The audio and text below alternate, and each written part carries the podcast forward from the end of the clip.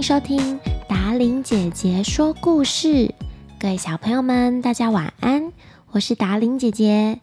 今天我们要说的故事来自于格林童话一本通，出版者是幼福文化事业股份有限公司。今天要说的故事叫做《三种语言》。从前，从前有一位住在瑞士的老伯爵，一直为儿子的事情烦恼不堪。老伯爵只有一个儿子，但是这个儿子似乎有些迟钝，什么也学不会。有一天，父亲叹了一口气，对他的儿子说：“听着，我的儿子，我尽了最大的努力教你学些东西。”但你什么也装不进脑袋里去。我想要你去一位有名的导师那里，看他是不是有办法教你些什么东西。不久，伯爵的儿子就被送到一座陌生的城市，在那位名师家住了一年。一年的学习很快就结束了。儿子回到家中，父亲问他：“我的儿子。”你讲讲这一年你学到的东西吧。爸爸，我能听懂狗叫了。我的天哪！父亲叫了起来。这就是你所学到的东西？好吧，我就把你送到另一个地方去，再找一位导师好好管教你。年轻人于是很快的又被送到另外一座陌生的城市。在另外一位导师家中学习一年，等到他回家的时候，父亲又再次问他：“我的儿子，今年你学会了什么呀？”他回答说：“爸爸，我能听懂鸟叫了。”父亲生气地对他大吼道：“你这个不成才的东西，花了很多宝贵的时间，却什么也没学到，你还说得出口？”我再把你送到第三位老师那里去。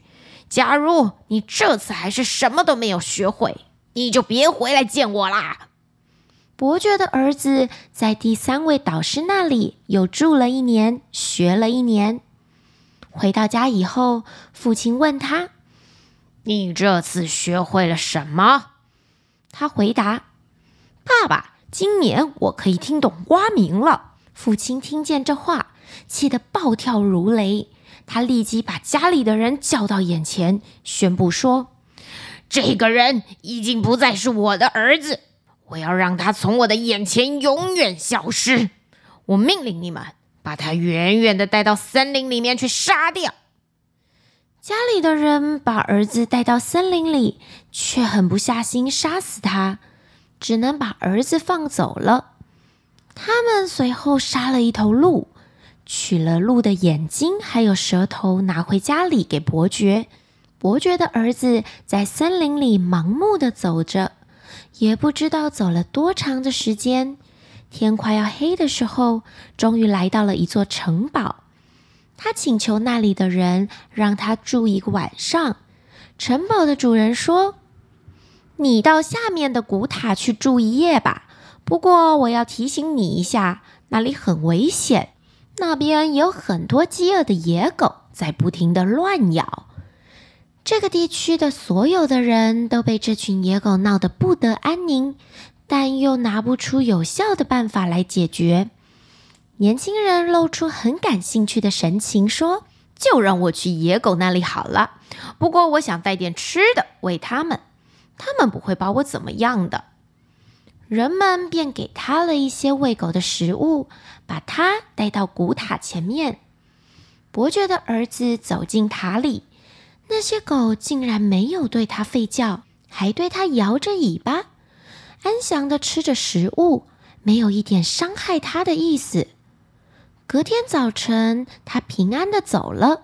伯爵的儿子对主人说：“那些狗告诉我，他们来这里的原因。”他们中了魔法，被迫到这里来守卫埋在塔下的一笔财宝。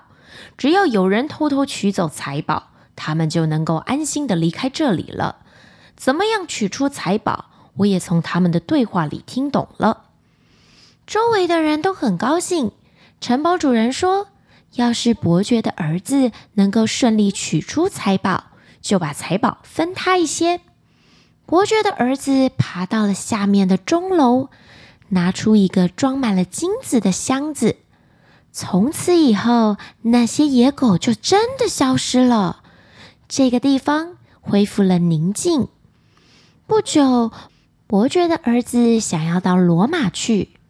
他走到一片沼泽地，看到许多青蛙聚在一起，呱呱直叫。他仔细倾听之后，才知道原来青蛙们说他会变成神圣的教皇。伯爵的儿子没有放在心上，他继续前往罗马。当他抵达罗马的时候，恰巧教皇死了。主教们拿不定主意，究竟应该让谁来继承教皇的位置？他们希望找到那个上帝肯在他身上显灵的人当新教皇。就在做出这个决定的瞬间，伯爵的儿子走进了教堂。突然，有两只白鸽飞落到他的肩头上。教士们断定，那就是主的意志。他们询问伯爵的儿子是否愿意做教皇。年轻人拿不定主意，他不知道自己是否配当教皇。肩上的鸽子一直劝说他，最后伯爵的儿子就答应了。他接受了加冕，就这样，他成为了神圣的教皇。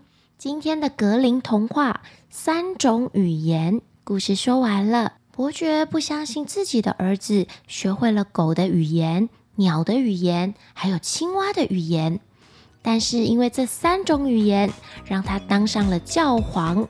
今天的三种语言故事就说到这里，晚安喽，孩子们。